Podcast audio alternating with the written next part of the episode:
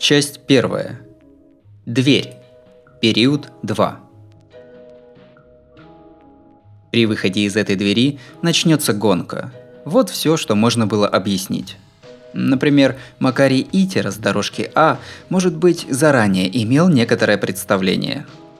Во-первых, это состязание с другими бегунами. Во-вторых, расстояние до цели варьируется для каждого бегуна. В-третьих, предела по времени нет.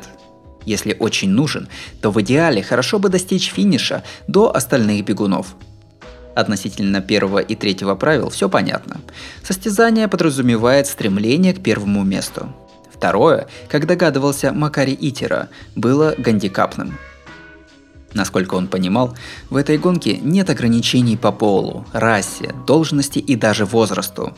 Соответственно, и расстояние пробежки должно различаться – даже если бы среди соперников бегунов попался профессиональный бегун, явная несправедливость должна нивелироваться гандикапом с учетом способностей, иначе возникнет противоречие с содержимым извещения. Макари Итера меньше 35, он офисный работник, каких море. Его компания по производству игрушек средних размеров для своего сегмента. Скоро отпразднуют 30-летний юбилей. Зарплата у него несколько выше средней – на руки без малого 300 тысяч йен. Телосложение среднее по весу и росту. В старшей школе грел скамейку в бейсбольном клубе. Став белым воротничком, перестал активно двигаться. Самую малость беспокоится о начинающем отвисать округлом животе. При жене и ребенке. Отец семейства.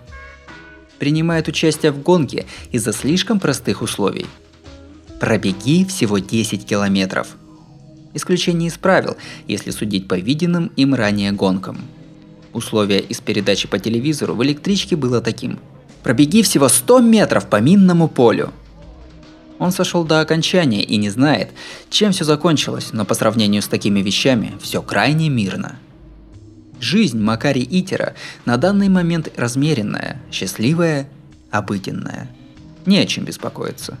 На работе и в семье все хорошо – не нужно ничего в поте лица демонстрировать. Разве что он смутно хотел богатства. И в кошельке, и в разных других местах. В основном на скальпе. Его стимул участвовать в гонке был не густ. И еще кое-что было не густо. Впрочем, если от такой простой гонки он получит богатство, то лучшего шанса и желать нельзя. Итера начал бежать в духе легкого воскресного марафончика, так и не осознав, чем он сам стал.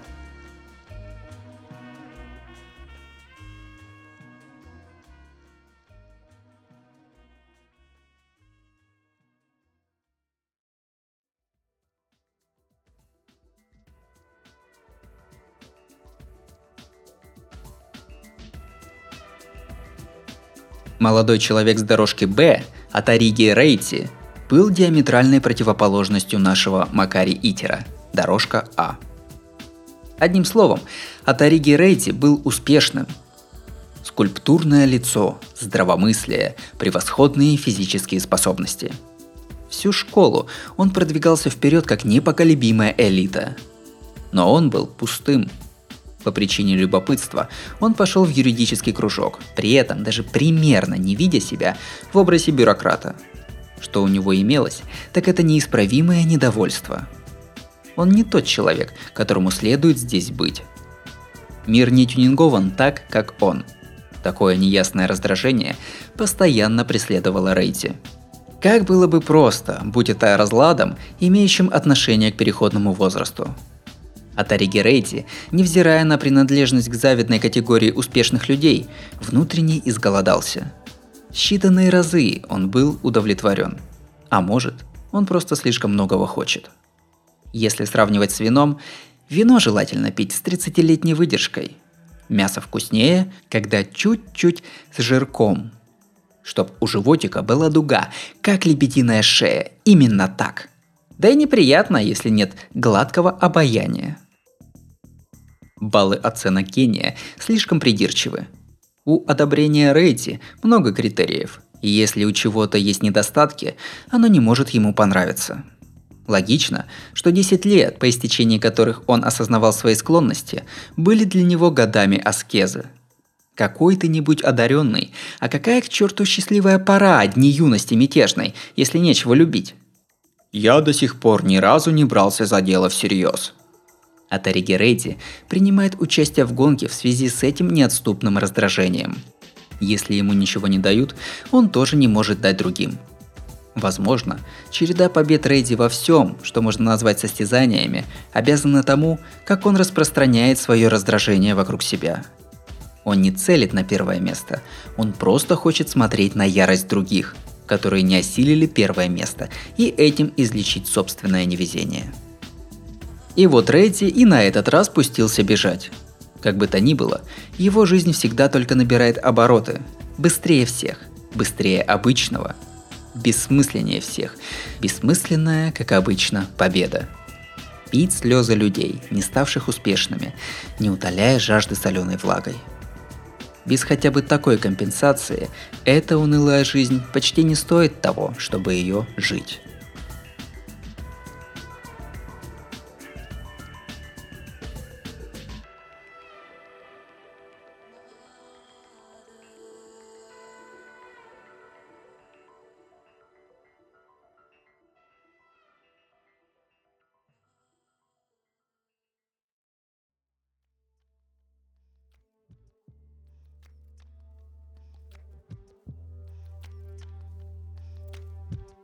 Мирно прожил эту самую унылую жизнь старик-бегун на дорожке С, Бансай Сэнцю. На первый взгляд переваливший за восьмой десяток лет, Сэнцю и этим утром проснулся пораньше. Пробуждение с рассветом – рутина старика, а смысл его дня укладывается в последующие 4 часа. Неспешно открыл веки, поухаживал за садиком, одновременно перебирая в памяти самые занятые в жизни деньки. Посмотрел, как завтракает внучата, проводил их в школу. Эти четыре часа – день Сэндзю. Остальное время – нечто вроде скучного матча. Зимой вот связки заболят, нахмурится, весной же подремлет под ласковым солнышком, а так вроде и сказать не о чем. Такой день. Единственной заботой Сэнсю в его мирные деньки были внучки. Они, тыча пальцами, приговаривают «Деда как коленка!» Конечно, ему говорят, мол, дети, что возьмешь? Сэнзю хлопнет ладонью по лысому черепу, недовольно вздохнет. Сейчас-то он тихий да мирный, а в молодости был атлетом, кандидатом в олимпийскую сборную. В молодые годы сила тела, сила духа, половое влечение были у него в расцвете, но вот сейчас маленькие, все-таки женщины, тычут пальцем и смеются. И на душе так муторно, слов нет. И вот дети и их дети пошли в люди.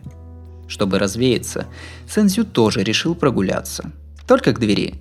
А дверь в прихожей как будто какая-то странно другая. Впрочем, сомнение сразу прошло. Заметил ли Сэнсю на столике извещение, остается неизвестным. the song is the song in never to be seen again.